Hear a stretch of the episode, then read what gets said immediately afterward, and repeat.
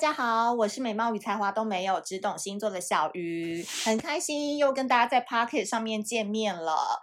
然后在大家听到那个这一个专场的时候，相信吸引进来的都是我们水象星座的小宝宝们，对不对啊？这时候我就好好来谄媚我们的水象星座了，因为这一次我们在七月二十号那一天，除了有小爱卡、恋爱症情欲生活指引卡的募资上线之外呢，我们在七月三十一号，水象星座宝宝们一定要赶快报名参加，好不好？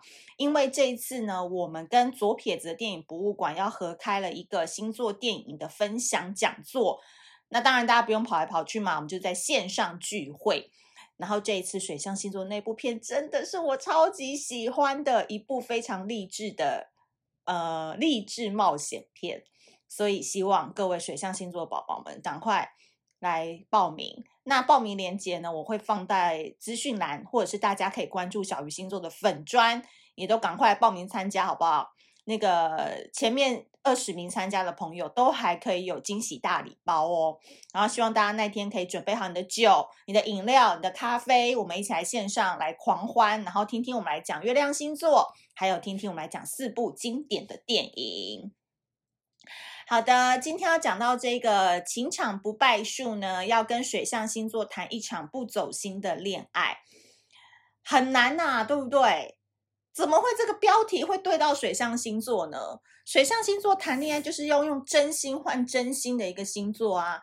你今天不真心对我，你都戴着假面具对我，或者是你有很多事情不老实，你在感情当中很多的尿点哦。这个水象星座呢，一开始都会非常非常的包容，所以哦，我觉得水象星座可能在感情之外的任何事情续航力都不高。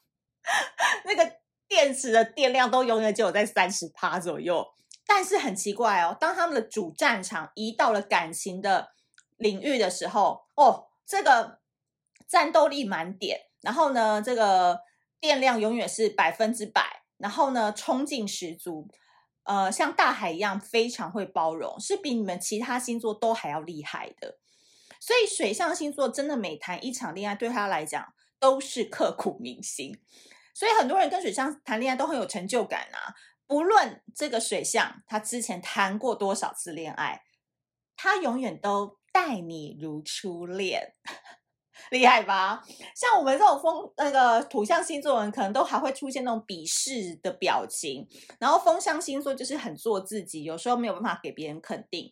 那火象星座呢，就是他爱你的时候超级爱，不爱你的时候就瞬间冷淡。所以你们如果跟水象星座谈恋爱，低自尊、低自信的人都很容易在水象星座的身上找到成就感，所以他们非常去适合当激励大师啊，当学校幼稚园的老师啊，去鼓励孩子们向上成长啊，这种真的都很适合水象星座。但是为什么我今天要讲的是跟水象星座谈恋爱的秘诀，就是不要太走心呢？好，我要认真讲了。因为很多星座书上都会这样子写嘛，就是说这一生都一定要跟水象星座谈过恋爱，才叫做没白活。没有跟水象交往过，你就枉为人，对不对？我前面刚刚前面也铺陈的蛮好的，就说水象星座真的是很适合谈恋爱啊，可以给你很高的自尊感啊，很高的自信感啊，对不对？好，大家都听完我们这种星座老师讲完之后。就带着很大很大的期待，要去跟水象星座准备谈恋爱喽。好啊，真的老天爷很帮助你，转角遇到爱，刚好遇到了水象三剑客：巨蟹座、天蝎座，还有双鱼座。所以你就想说，哎呀，大家都在市场上对这个水象星座的好评那么多，想都没想，马上栽进水象爱的漩涡。好啊，接着故事就来了啊。刚开始呢，你都会以为这个水象星座给你的爱情，很像是呃瑞士山脚下风光明媚的湖水，照映出你们可爱又美丽又清纯又清澈的样子。你看着他满面春风，谱写着你跟他的甜蜜恋曲。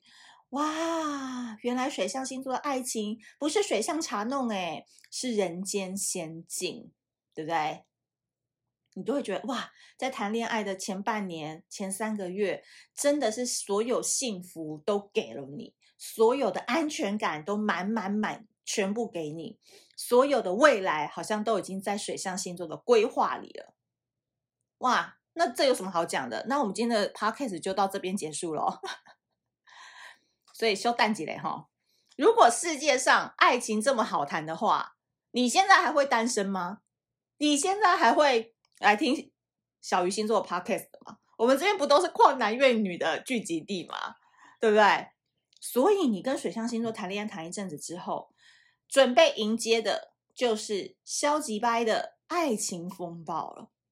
你会发现，这个水象星座情绪转换比变频电流还要快速。说风就下雨，吵架就跳车，这种戏码往往都让你很吃不消哦。你就会发现说啊，一开始谈恋爱那个瑞士山脚下静谧的湖泊，原来只是幻影，真正的水象是亚马逊河里面的食人鱼。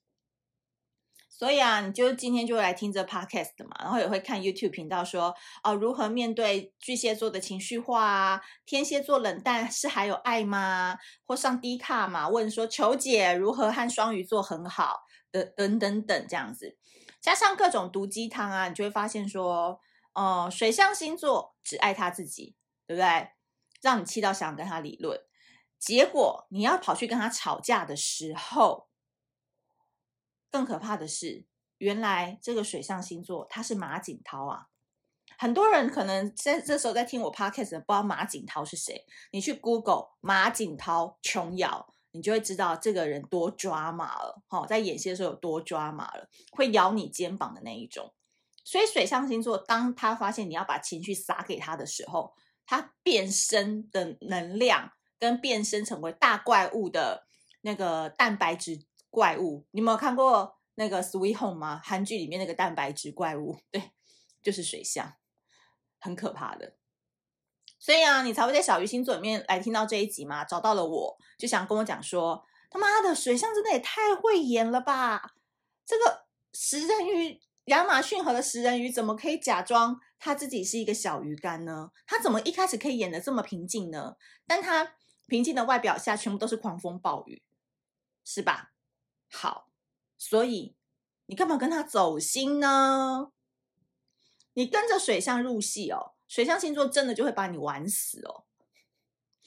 我在 podcast 上面比较粗俗，我在文字上面写的是玩弄于股掌当中。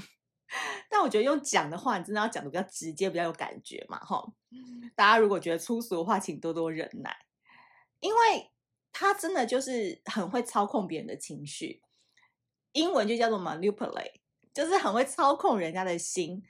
就你原本就是只想跟他讨拍啊，回到最初的安静的时光啊，希望他可以回到湖泊般的平静，但他没有，他就是会把你的情绪弄得很毛。所以你千万不要以为哦，跟水象在吵架冷战的时候，他还会惦记着你们那些共同拥有的回忆哦，那些你在他家淋雨唱歌的日子，他全部都会忘记。你越是跟水象星座同台演戏，他的气场就要压过你。所以我说啊，这个水象星座呢，在别的地方他当配角都可以，这感情的世界他一定要当主角，而且他是 drama queen、drama king，OK？那怎么办呢？我还是很喜欢他，水象还是很可爱啊，还是很帅啊，还是会让我。呃，忍不住想要找他，那他个性又怎么这样？我要怎么跟他相处呢？那我给你的想法是说，不要对水象的行为太走心，就不会有琼瑶戏码的高潮迭起。水象星座呢，他要的绝对是一个冷静以对的人，OK，懂他的毛囊在哪的人。哎，这很难嘞。所以我们说土象星座可能要顺着他的毛摸。这个毛是立起来的，比较容易找得到。水象是毛囊啊，比较里面 密密麻麻的，对不对？要找啊，拨开头发找啊，哈，所以要知道毛囊在哪的人。所以呢，你要跟他说一句“过来，我抱抱”，就可以解决他的情绪问题啦。啊，你为什么非得要说水象，我问你，我哪里错了？你说啊，你快说啊！这样的咬文嚼字就会让水象很生气，因为水象真的啦，我讲真的，就是他们就是口嫌体正直的人，就是他叫你滚的时候，你真的死不滚，你就站在他家门口，然后假装离去的时候，突然来一个反手抱，然后直接把他扑倒在床上，这水象就马上乖乖的好吗？当然，我不是说。你一定都要这么粗暴或者是残暴，而是我觉得有时候你要让水象情绪瞬间 calm down，或是让他闭嘴的方式，就是肢体的摩擦，而不是舌头的较劲。所以你不要跟他吵，你有时候就是抱着他，瞬间强吻他，他的情绪就会因为这样子而慢慢舒缓下来。所有水象在听这个，虽然一边在骂小鱼说怎么可以这样对我们，一方面又开始想象那些画面了，对吧？所以啊，水象啊，口嫌体正直，嘴巴说不要，但是一直很希望你可以这样子对他。所以很多事情哦，用肢体拥抱，用肢体摩擦，用一张床就可以解决的。醒来之后，两个人还可以相视而笑，一起牵手去吃早餐。这点功夫你都不会，你还想要来跟水象谈恋爱？啊，那你丢哦，好不好？所以基本上呢。不走心的意思不是说跟水象星座谈恋爱都要假面、假惺惺，不讲老实话，绝对不是。相对的，这一群人是非常非常需要感情纯粹、感情上透明，甚至有一点让他知道你都在干嘛的人，才能跟他们一直相处下去。不然，有时候水象星座会很容易被自己的没安全感给吓死了。可能对方根本都没在干嘛，可他就吓死他自己，然后就主动提分手，就错失了很多很多的良缘。那这边的不走心是，当水象星座度过了情感的稳定期，他要开始不自觉，那他本性他就是会有点情绪化，会喜欢闹一点小脾气的时候，你就是冷静以对。第二，不要跟他讲太多废话，就是不要跟在舌头上跟他较劲。你用肢体去展现出你的大男人、大女人，去压过他。讲难听点，他的感情主场戏，他就是喜欢这种，你知道又爱又虐的戏嘛。所以你只要虐他，OK，他就会给你爱。当然啦，这一集我们也不是说真的就是要对他们那么粗暴啦，只是说不要陪他们演，不然没完没了，你自己也累，三天三夜这场戏还没演完。所以呢，适时的。跟他用肢体的方式表达出你很爱他，你在乎他，你重视他，而且你要知道你是不会离开他的，他自己就不会给自己太多那种很预设性的惊惊吓，那他自然而然也就会比较乖乖的待在你身边啦。其实水象真的就是蛮适合谈恋爱的，只要你稍微抓住一些窍门，其实我觉得水象的爱是非常非常饱满。而且非常非常能照顾你所有在身体、心理、生活上的需求的。好的，以上呢，今天这一集呢，就是我们的情场不败术，跟水象星座谈一场不走心的恋爱。那如果你喜欢这一集的内容的话，要记得帮我们多多的转发、五星好评、评论写下来。然后另外七月三十一号，欢迎所有水象的宝宝一起来参与我们的课程。另外七月二十号，哇，大家很忙哦，一直要记这些日期。七月二十号就是我们小爱卡募资上线的日子啦，到时候大家都多多关注泽泽，好不好？泽泽募资，那我们下次见喽，拜拜。